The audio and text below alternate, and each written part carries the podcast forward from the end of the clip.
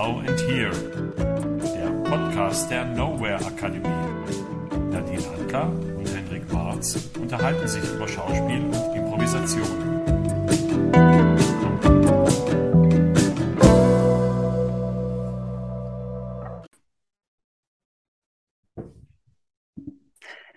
Recording in progress. Nadine Antler. Hendrik Marz. Schönen guten Tag. Das ist unser Talk der Nowhere Academy. Genau. Und ja, schön dich zu sehen, Hendrik. Ja, freut mich auch sehr. Also ähm, bei uns ist es ja nicht wie bei Lanz und Precht, die fragen sich immer gegenseitig, wo sie sind. Ja. Aber ich glaube, äh, bei uns ist es immer so, dass ich in Berlin sitze und du ja, ich bin in Hausen am Hohen Meißner. am Hohen Meißner. Am Hohen Meißner, richtig. Ja. Sehr gut. Bei fast allen unseren Talks ein sehr gutes Stichwort. So wie auch heute. Heute geht's allerdings nicht so sehr um Meißner, obwohl, das werden wir mal sehen, sondern vielmehr um ähm, die Frage an Hendrik oder von Hendrik, was eigentlich überhaupt Impro ist. Oder besser gesagt, was äh, das so beinhaltet. Denn ich habe ja nun auch ein bisschen damit zu tun. Und so ganz klar ist es mir manchmal nicht. Vor allen Dingen, ähm, was eigentlich der Unterschied. Also genau, weil, weil ich dachte, das sind immer Games. Nee. Aber dann gibt's Games, Szenen, Langform, Sport und so weiter. ja. Und so weiter und so fort. Also das ist ja wirklich, also ich, für mich war das alles ein großes Game. Aber ist es offensichtlich nicht. Nein. Also, ähm, gut. Impro. Man, man muss dazu auch noch sagen, ganz kurz, dass ich jetzt nämlich auch angefangen habe, Impro-Unterricht zu nehmen. ja. Und ähm, da natürlich äh, ich sehr, sehr äh, erpicht darauf bin, der Klassenbeste zu sein. Und Ja. deswegen mir hier schon mal ein paar Informationen so hinterrücks äh, erschleiche, die ich dann einsetzen kann dort. Ja, und vor allem, äh, dein Kurs ist ja bei Lee White und das ist ja ein absoluter Befürworter der Impro-Langform, richtig? Richtig, das hat er auch schon gesagt, genau. Und ähm, ja, das äh, habe, da habe ich natürlich auch schon mal drüber gelesen, auf jeden Fall. Aber ähm, so ganz, so richtig wissen tue ich natürlich, ja gut, ich kann mir vorstellen, dass das länger ist. aber aber ähm, nee, genau, ich, ich, ich weiß nicht ganz genau, was solche Sachen sind. Ja, also man hört in der Impro-Welt ganz häufig die Unterscheidung in Impro-Kurzform und Impro-Langform. Ja, Und ganz grundsätzlich kann man sagen, dass Impro-Kurzform eher aus der Keith Johnston-Ecke kommt und Impro-Langform eher aus der Chicago der Close-Ecke kommt. mhm. Ähm, das hat was meines Erachtens damit zu tun, was das Ziel war bei dem Ganzen. Ähm, also Del Close habe ich ja nie persönlich kennengelernt, der ist ja Mhm. leider zu früh verstorben. Aber ich habe Interviews angeguckt und habe auch sein Buch gelesen, Truth in Comedy. Und wenn Mhm. ich das richtig erinnere, ähm, da würde ich jetzt nicht meine Hand dafür ins Feuer legen, aber ist es so, dass Del Close viel Wert gelegt hat auf die Wahrhaftigkeit des Moments Mhm. und dass man wirklich den Schauspieler und Schauspielerinnen glaubt, was sie tun. Und, ähm, und ein berühmtes Format, was der Close erfunden hat, ist ja der sogenannte Herald. Mhm. Und da geht es ja darum, dass die kleinen szenischen Momente immer wieder eingepackt sind in Group Games. Ähm, und ich glaube, dass es damit zu tun hat, dass er gesagt hat, naja, ähm, man kann nicht abendfüllend ein Stück improvisieren, was komplett glaubhaft ist, aber man kann immer wieder Momente schaffen, die glaubhaft sind. Mhm. Und ähm, dieses Group Game ist eben eine andere Form des Improvisierens. Und er sagt, und dadurch, dass es quasi immer so abwechslungsreich ist, ist es trotzdem interessant zu gucken. Mhm. Und alles beginnt mit einem Wort am Anfang, aus dem assoziiert wird und aus dem quasi ganz, ganz viele Szenen und Group Games und sowas entstehen, die alle zusammenhängen und am Schluss entsteht ein zusammenhängendes abendfüllendes Stück. Das ist quasi so eine Langform aus diesem Chicago-Imperium, die so bekannt ist, berühmt, ähm, genau, weil es eben was ganz Eigenes war. Und äh, erste Frage.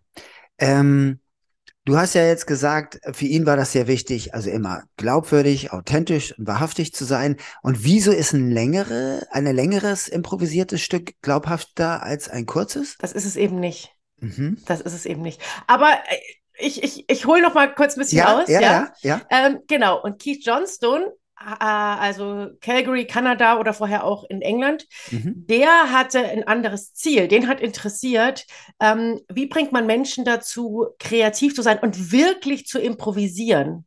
Also sich eben nicht in die Sicherheit zu gehen und was zu reproduzieren, was man schon kennt, Mhm. äh, nicht in Sachen zu gehen, die das Risiko auf der Bühne minimieren, sondern das höchstmöglichste Risiko zu haben und wirklich gemeinsam zuzuhören und gemeinsam ins Ungewisse zu gehen. Mhm. Das war sein Fokus. Und dass die Leute gut schauspielen können, ist bei Keith irgendwie gesetzt, ist immer so mein Gefühl. Das ist völlig Okay. klar. Das nimmt er einfach an.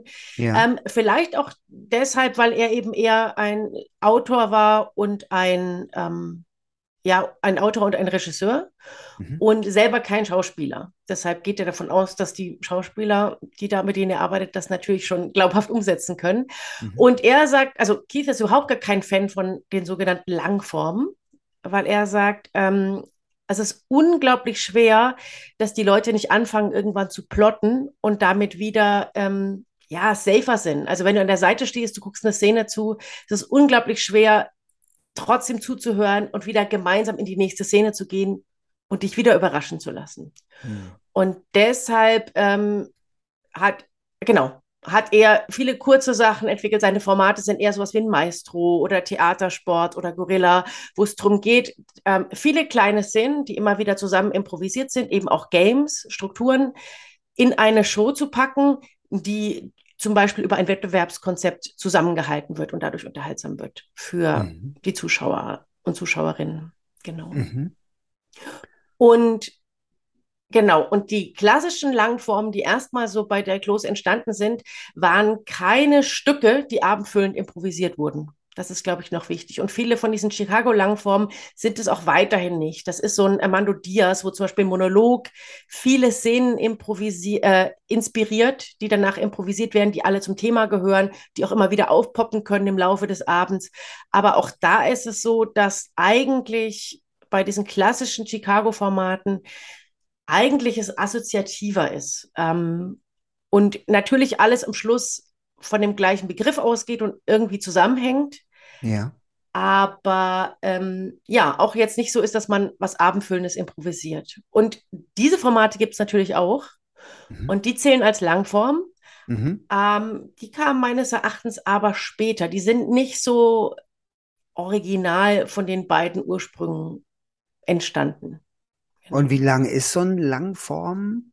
Naja, wie ein Stück? Theaterstück zum Hm, Beispiel. anderthalb Stunden so. Ja, also es gibt bei so Festivals gibt es oft auch so, wo man 45 Minuten bekommt für seine Langform und dann ähm, sieht man in der zweiten Halbzeit was anderes.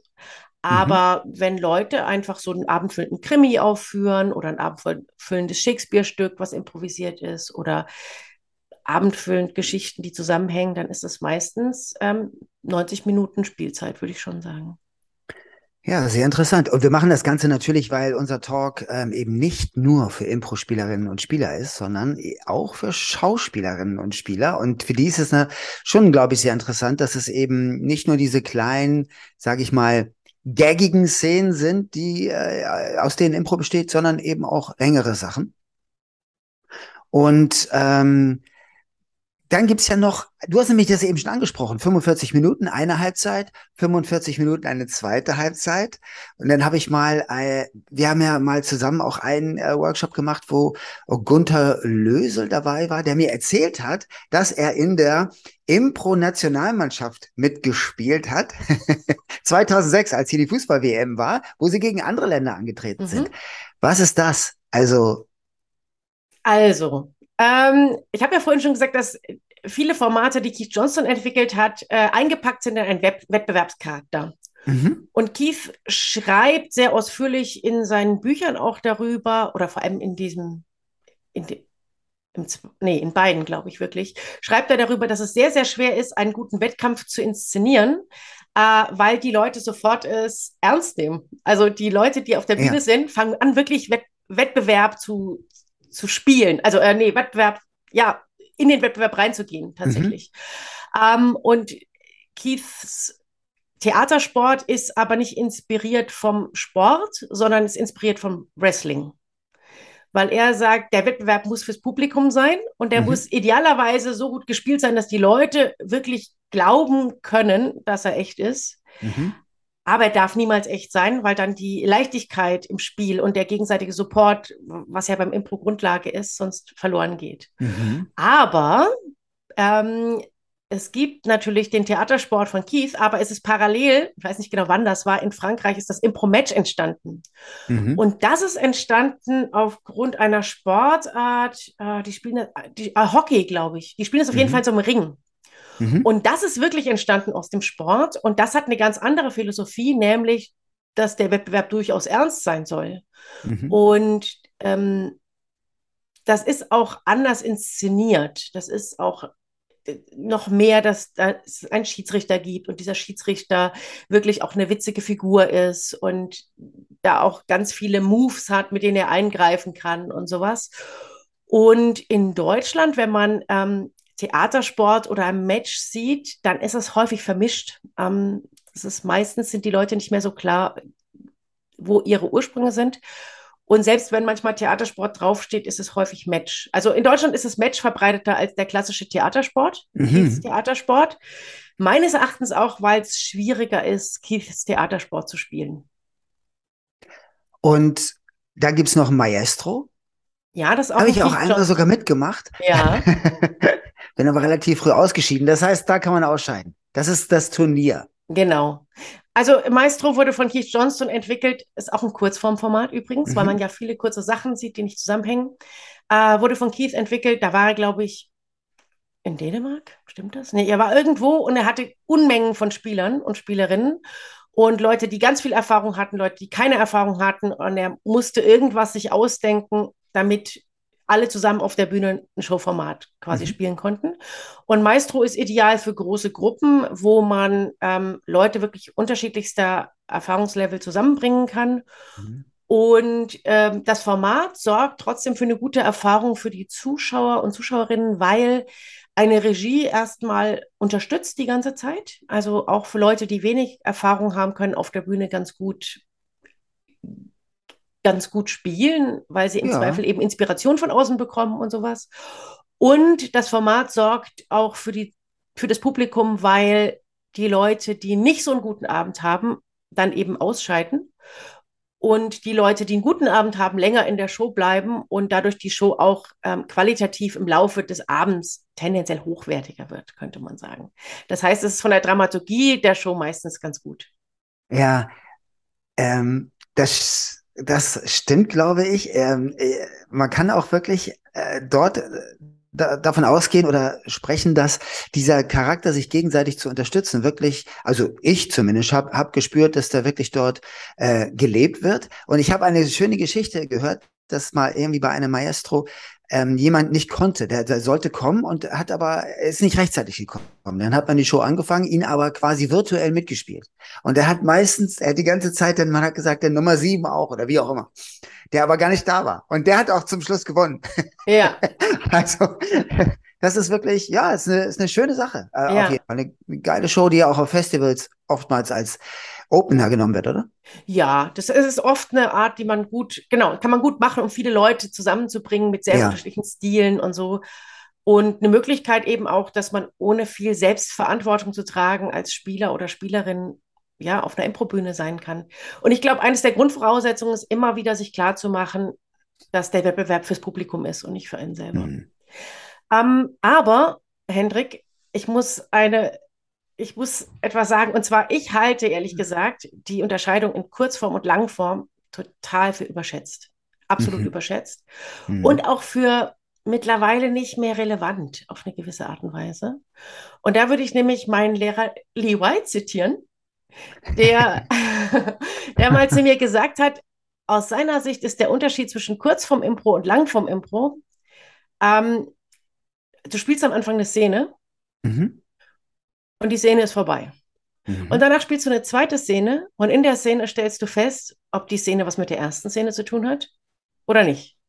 Mhm. Und wenn sie nichts mit zu tun hat, dann spielst du eine dritte Szene. Und dann guckst du, hat die dritte Szene irgendwas mit der ersten oder der zweiten zu tun oder nicht? Mhm. Und es kann immer noch sein, dass am Schluss irgendwie ja doch alles zusammenhängt. Aber es kann eben auch sein, dass alles für sich selber steht. Und wenn die Sachen alle für sich selber stehen, dann bist du tendenziell in der Kurzformshow.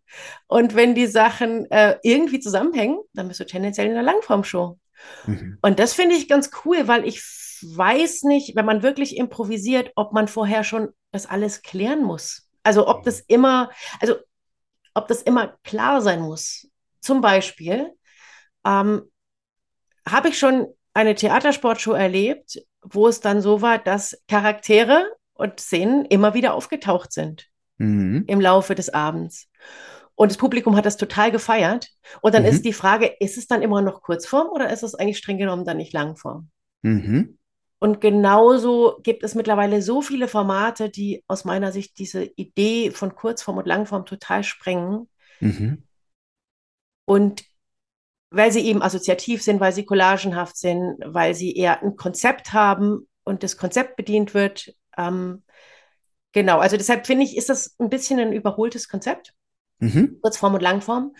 Ähm, was auch ein Missverständnis ist, was meines Erachtens daran hängt, ist, dass Kurzformen immer Games sind. Mhm. Da würde Keith Johnston auf jeden Fall auch eindeutig widersprechen, weil die ganzen Games sind ja Strukturen, die Probleme lösen um letztendlich freie Szenen auch spielen zu können und besser zu sein in, im, freien Szenen, im freien szenischen Spiel. Und es gibt die Misconception, dass äh, Kurzformen immer lustig sind mhm. und Comedy erzeugen und dass Langformen tendenziell ernsthafter sind und immer eine Story erzählen. Und das würde ich so auch nicht unterschreiben. Und du hast eben gesagt, Games sind prinzipiell dazu da, um Probleme zu lösen, um Szenen zu spielen? Ja. Wie, wie kann ich das verstehen? Also wenn man sich ein bisschen in äh, das, das Keith Johnston Buch Theaterspiele heißt mhm. es auf Deutsch einliest, mh, hm, da beschreibt Keith relativ ausführlich, welche Games er auch erfunden hat, welche Games er für nützlich hält, welche Games er für sogenannte Filler Games hält, also die, die Games, die man mal zwischendurch machen kann, äh, um auf der Bühne Zeit zu füllen, die aber ja. eigentlich aus Impro-Sicht nicht viel bringen. Also mhm. klassisches Ding ist zum Beispiel der Gebärdendolmetscher. Kann mhm. sehr, sehr witzig sein. Ähm, mein, also ein Impro-Lehrer von mir, Sean Kinley, der hat immer gesagt, das sind sogenannte Hoop Games. Mhm. Also äh, man zeigt, dass man Pudel trainiert hat, durch Reifen zu springen. Hey, mhm. guck mal, das können wir auch. Und wir können auch durch den Reifen springen. Und guck mal, wir können ihn sogar anzünden und durchspringen. Mhm. Aber inhaltlich passiert improvisationstechnisch eigentlich nichts Neues, nichts Überraschendes, mhm. sondern man zeigt quasi, welche Skills man hat. Das sind sogenannte Filler Games. Mhm. Und ähm, Keith Johnston hat eben viele Games entwickelt, zum Beispiel eine Synchronisation. Also du spielst die Szene und ich steuere deine Stimme bei. Mhm. Ähm, ist dafür gedacht, Zusammenarbeit zu trainieren, besser zusammenzuarbeiten, wirklich aufeinander zu achten, genau hinzugucken, was ist die Szene, wie kann ich das unterstützen, was da ist. Oder Puppets ist ja auch so ein beliebtes Spiel, ähm, wo es eigentlich darum geht, Impro-Spieler sind zusammen auf der Bühne und die eine Person steuert eben den Text bei auch mhm. und die andere Person bewegt sinnvollerweise und wir finden gemeinsam raus, was in dieser Szene passiert. Mhm. Ähm, ja, die meisten, also die meisten Games haben wirklich einen Purpose mal gehabt mhm. wo es darum ging, was, was zu trainieren, Probleme zu lösen. Also wenn ich Regie führe in einer Maestro-Show, gucke ich, was ist die Schwierigkeit des Abends. Also meistens hat man Szenen, die einfach, viele Szenen, die Talking Heads sind. Zwei Leute stehen da und diskutieren irgendwas. Ja. Und dann überlege ich, okay, ähm, habe ich ein Szenen-Setup, was dieses Problem löst, oder habe ich ein Game? Kann ich ein Game platzieren? Mhm. Und dann sage ich zum Beispiel, okay, in der nächsten Szene dürft ihr nur in emotionalen Geräuschen kommunizieren. Mhm. Was automatisch dazu führt, dass die Leute emotionaler sind, dass sie sich mehr bewegen, dass sie genauer aufeinander achten, weil sie eben nicht viel plappern können. Also, wenn ich das richtig verstanden habe, ist es ein bisschen so, dass ähm, Games oder die Sachen, die du eben beschrieben sind, hast, eigentlich Trainingsinhalte sind, um die Leute zu trainieren, bessere Impro-Spielerinnen zu sein oder so und die man dann auf die Bühne bringt, die aber eigentlich keine Szenen sind, also nicht das Endergebnis darstellen, sondern eigentlich nur so eine Art Trainingsinhalt sind. Es ist beides. Mhm. Also am Louis Moose, Keith Johnstons Theater ist es ja auch Mhm. so, wenn da ein Maestro zum Beispiel aufgeführt wird, da werden natürlich auch die Strukturgames eingesetzt, Mhm. eben auch um Probleme in der Show zu lösen, so wie ich es eben gesagt habe. Mhm. Ähm, die sind schon auch gedacht zum Aufführen, aber es ist niemals das Endziel gewesen, eine Game Show zu machen. Mhm. Das ist nie das Ziel gewesen, sondern das Ziel auch von Keith ist, dass die Leute, die auf der Bühne sind, eben freie Szenen auch spielen können und Mhm. berührende Szenen und vielfältige Szenen. Ja. Und ähm, die Games sind eben eigentlich eine Möglichkeit, das auch mal zu durchmischen, mal ein anderes Flavor reinzubringen und eben auch damit zu trainieren, um gewisse Verhaltensweisen abzustellen bei einzelnen Leuten.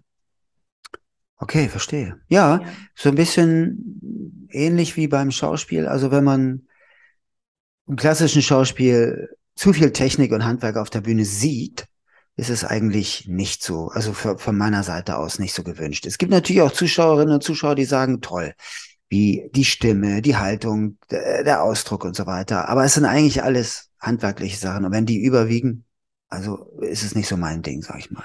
Also du meinst, wenn man sieht, dass die Stimme künstlich Ja. ist? Ja, ja, genau. Ja, Ja. ja, es gibt, es gibt diesen Kunstbegriff, das ist ja sowieso beim Theater nochmal was ganz anderes als beim Film, Fernsehen, dass quasi äh, diese eine Ebene ähm, durchaus die künstlerische Ebene ist, wo man spürt, dass dieser Mensch eben eine Stimme bewusst einsetzt und der Vertrag zwischen Zuschauern und Menschen auf der Bühne, der ist, dass es auf keinen Fall echt oder authentisch sein muss, sondern wenn es artifiziell ist und wie du eben gesagt hast, eingesetzt ist sozusagen die Stimme, dass das auf jeden Fall ein Kunstlayer ist. Mhm. Und ähm, genau, ist einfach eine Verständnissache. Mhm. Also wie, wie, worauf man sich einigt sozusagen. Ne? Mhm. Ich weiß nicht, ob das vergleichbar ist, aber fiel mir jetzt auf jeden Fall ein da, dazu. Ja. Weiß ich auch gar nicht, ob das so vergleichbar ist. Also ich Mhm. glaube, für mich ist es so, wenn ich in Deutschland Game-Shows mir anschaue, dann bin ich manchmal enttäuscht, wenn es ein Game nach dem anderen ist, weil die Mhm. Games natürlich designt sind, dass sie funktionieren. Mhm. Also die sind dafür gedacht, dass, ja, dass es, Ja. dass es einfacher wird, Szenen zu spielen, weil das Game schon für eine gewisse Unterhaltung sorgt oder weil es eben auch die Frage ist, werden die Schauspieler und Schauspielerinnen dieses Game meistern? Das ist eine Frage, wo das Publikum quasi in ist. Und dann Ja. ist, ist es nicht so wichtig, wie erfolgreich die Szene ist manchmal. Mhm. Das Das heißt, verstehe es, ich. es ist ein doppelter Boden. Und ich bin manchmal enttäuscht, wenn ich in Vorstellungen bin und ich denke, es war keine einzige freie Szene. Es war kein einziges Mal, wo man wirklich das Risiko eingegangen ist, keinen doppelten Boden zu haben, sondern zu sagen, wir haben all diese Games, die geben uns ganz viel Sicherheit, aber zwischendrin haben wir immer mal wieder Szenen, weil wir uns auch da drin trainieren wollen, Storyteller zu sein, wahrhaftig miteinander umzugehen, glaubhaft in, in Settings zu gehen. Also ich bin Mhm. ein Fan davon, dass es wirklich zusammengehört. Und deshalb ist für mich auch, wie gesagt, diese Langform-Kurzform-Unterscheidung nachrangig, weil ich finde es auch toll, wenn in einer Game Show berührende Szenen sind. Mhm. Vielleicht auch sogar Games, die berührende Szenen erzeugen. Mhm. Und ich finde es auch toll, wenn in einer Langform auch Comedy ist. Und wenn plötzlich ein Game aufpoppt, wenn plötzlich man kommt irgendwie an the Secret Door of Mystery und man Ja. klopft und dann stehen da drei Impro-Spieler dahinter und die reden plötzlich Wort für Wort äh, als das Orakel oder sowas. Ja. Sowas liebe ich. Und dann ist es auch wieder die Frage, ist es jetzt Kurzform oder Langform, nur weil ein Game aufgepoppt ist? Weil ich glaube, in echter Improvisation sollte man sich von dieser Unterscheidung nicht zurückhalten lassen. Das ist ein schönes Schlusswort. Und wenn euch das gefallen hat, hier, worüber wir uns so unterhalten und was wir so machen, dann kommt gerne mal auf unserer Website vorbei, www.nowhere-akademie.de. Da findet ihr auch unsere Kurse und demnächst auch ein paar schriftlich festgehaltene Gedanken. Wir werden sehen, was noch alles da so auftaucht über die Zeit. Vielen Dank dir, Hendrik. Danke dann. dir, Nadine. Bis dann. Tschüss. Tschüss.